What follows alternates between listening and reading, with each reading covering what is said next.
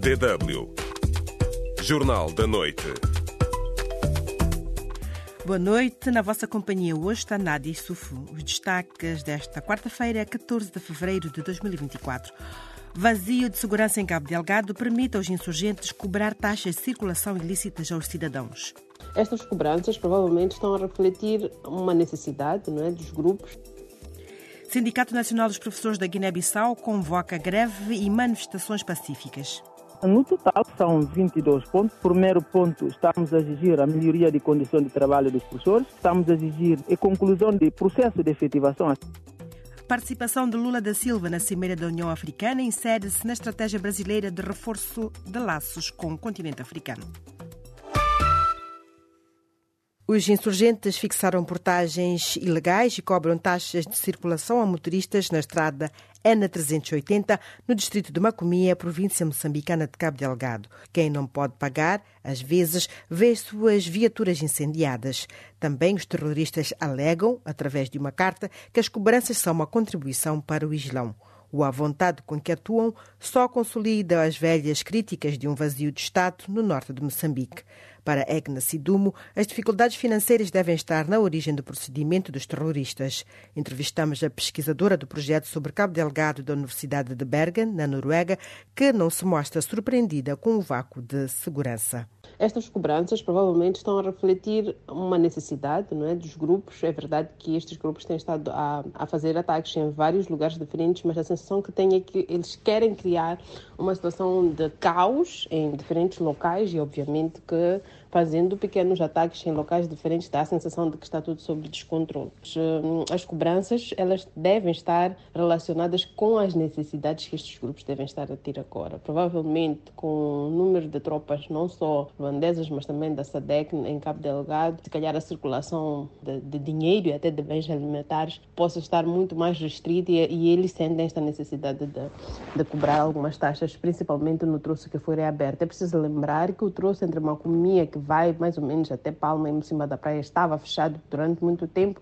e ele só voltou a ser reaberto depois que a situação começou a melhorar nos últimos, nos últimos tempos. É aceitável este vácuo de segurança de Estado em Cabo Delgado depois de quase sete anos de insurgência?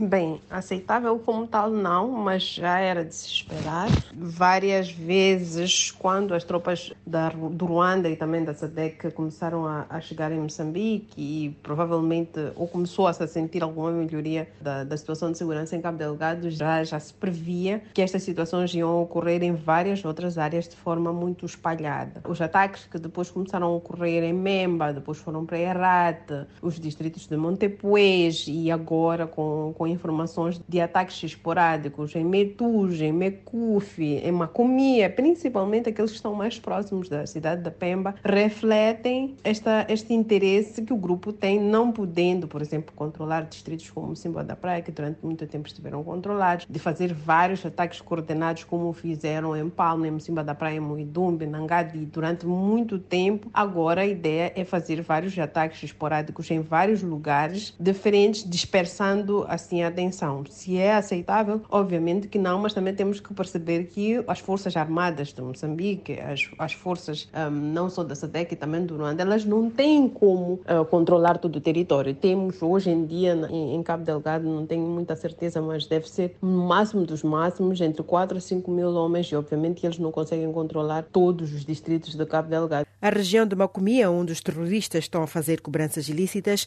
era assegurada pelas forças da SADC, que agora decidiram confinar-se. É sensato as autoridades permitirem um vazio de segurança que causa um retrocesso nesta luta?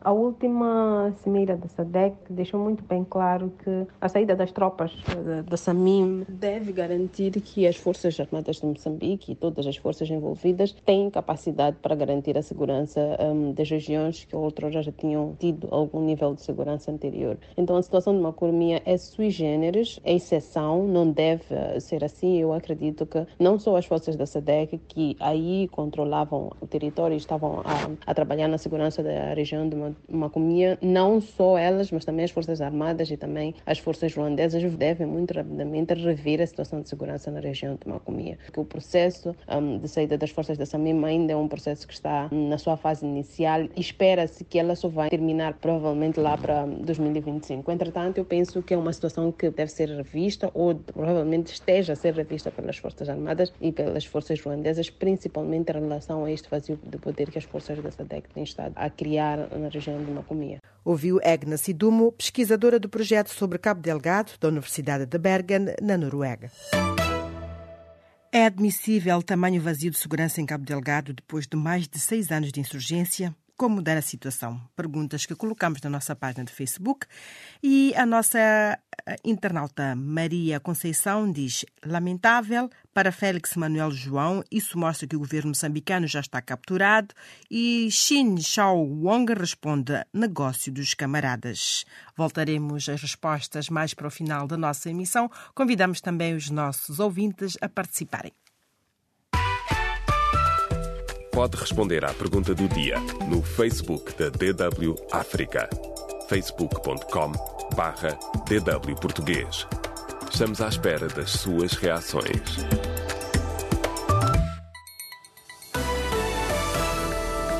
DW Notícias.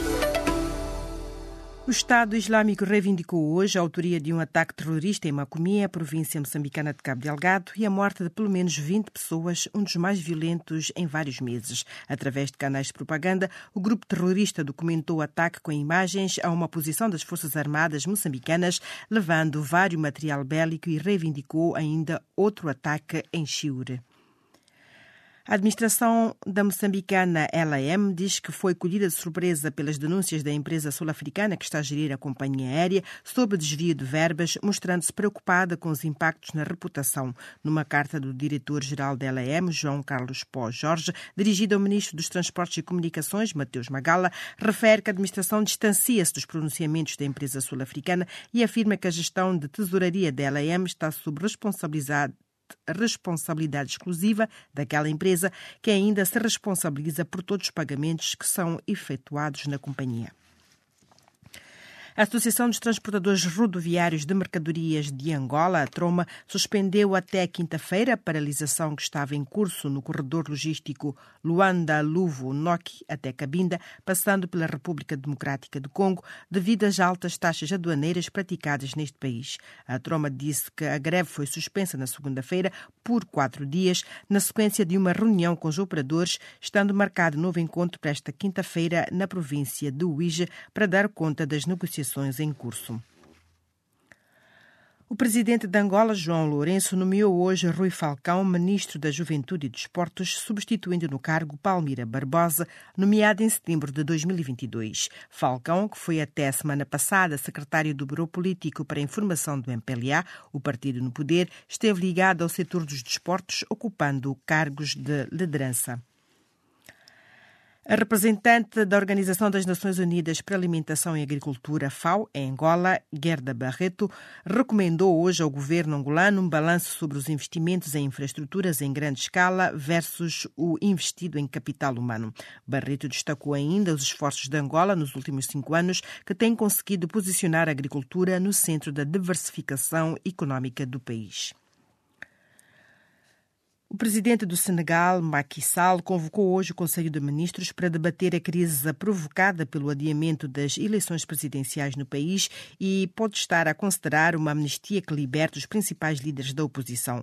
Sall está a ser pressionado pelos principais parceiros internacionais, pela oposição e pela sociedade civil a abandonar o adiamento fixado para 15 de dezembro das eleições inicialmente previstas para 25 de fevereiro.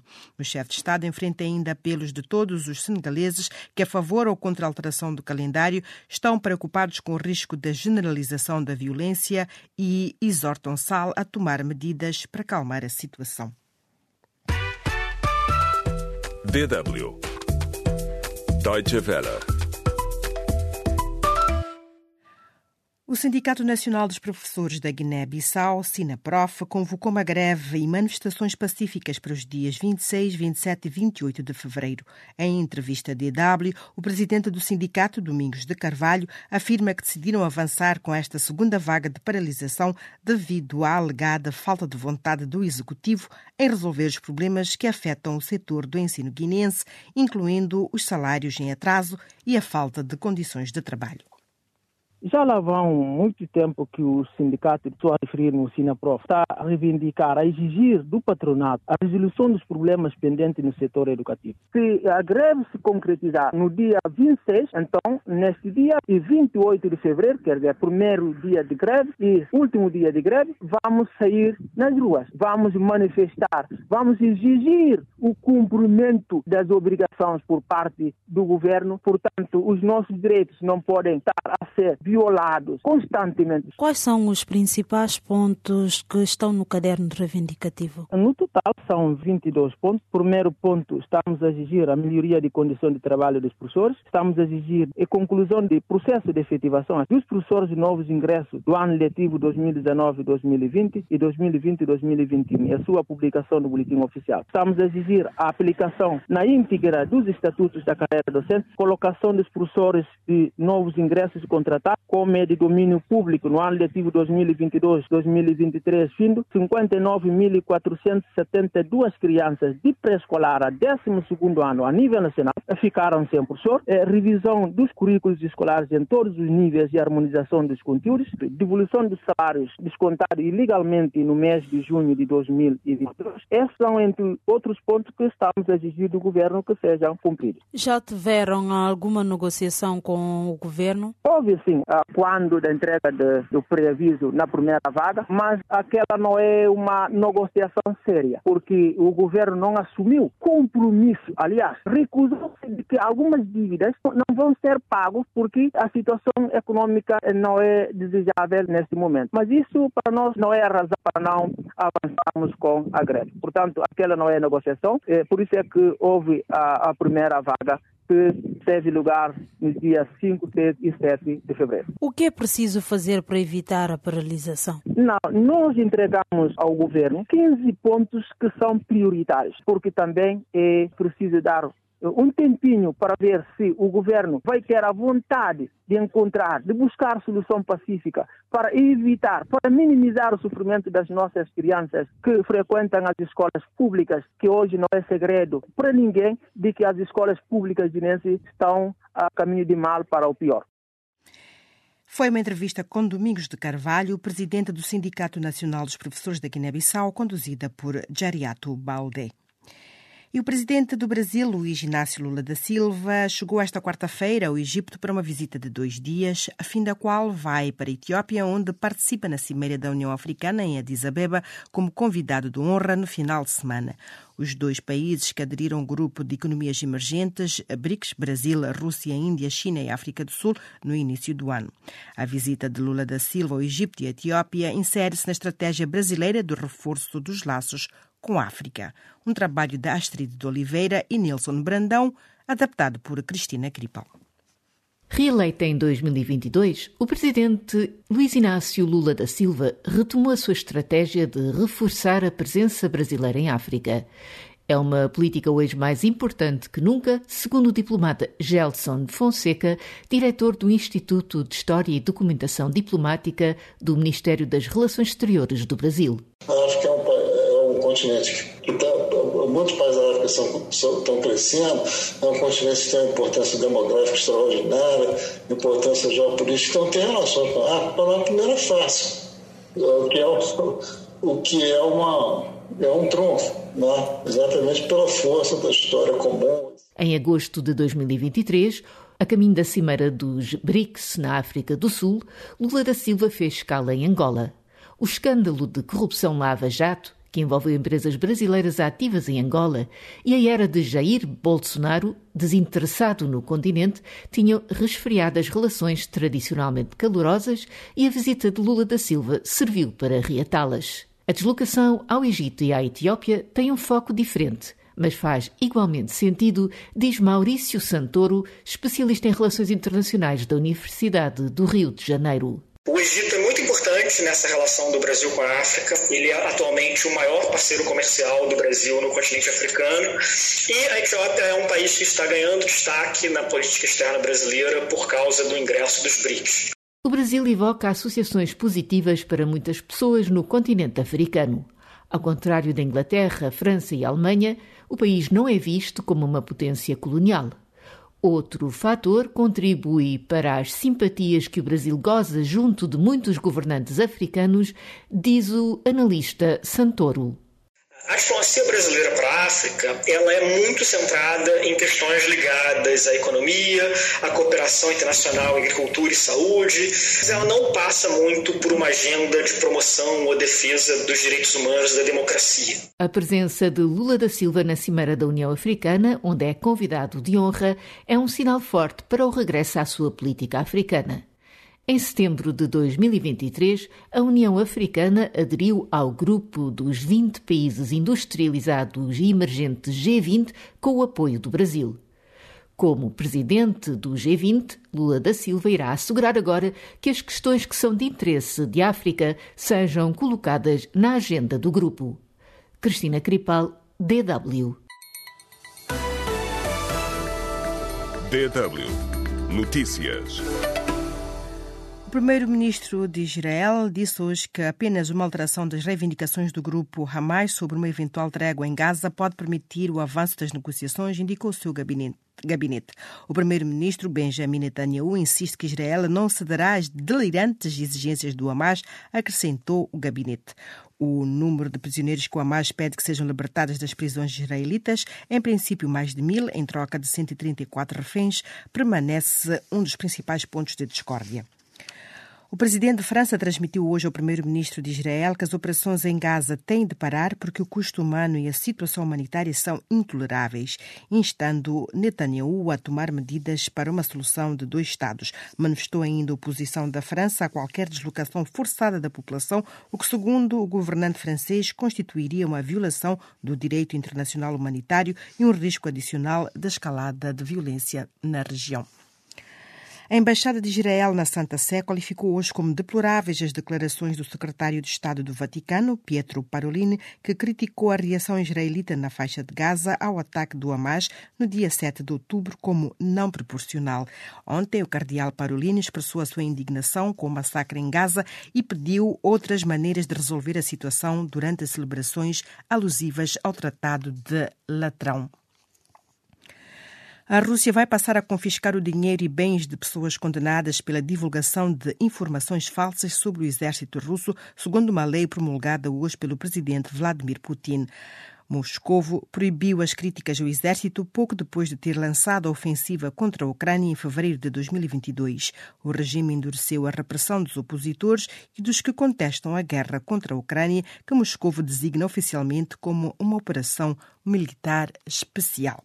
A repressão levou ao encerramento de órgãos de comunicação social considerados hostis pelo Kremlin e a fuga de muitos críticos e ativistas para o estrangeiro. Foram as notícias. DW Espaço do Ouvinte. É admissível tamanho vazio de segurança em Cabo Delgado depois de mais de seis anos de insurgência? Como mudar a situação? Esta pergunta, ou estas perguntas que foram colocadas no Facebook esta tarde, e temos várias respostas. Por exemplo, Carlitos Martinho responde: Está a cheirar mal isso, alguém de perto pode estar lá. Isito Alexandra Fox escreve: Mesmo as tropas de segurança é que estão a fazer isso, provavelmente.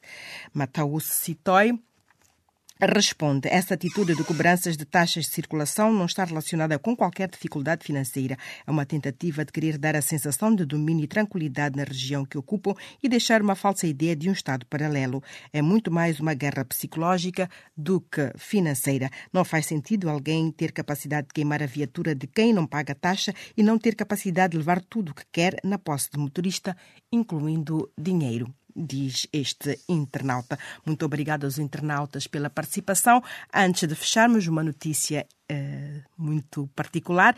Do Dia dos Namorados, um polícia peruano se disfarça de urso gigante no Dia dos Namorados para prender uma criminosa. A polícia do Peru conseguiu enganar a suposta criminosa que traficava drogas e prendê-la. Muito peculiar esta forma de prender, uma inspiração para prender o amor também, pelo menos por hoje. Será? Um feliz Dia dos Namorados ou um dia feliz eh, de São Valentim a todos. Muito boa noite. Até mais.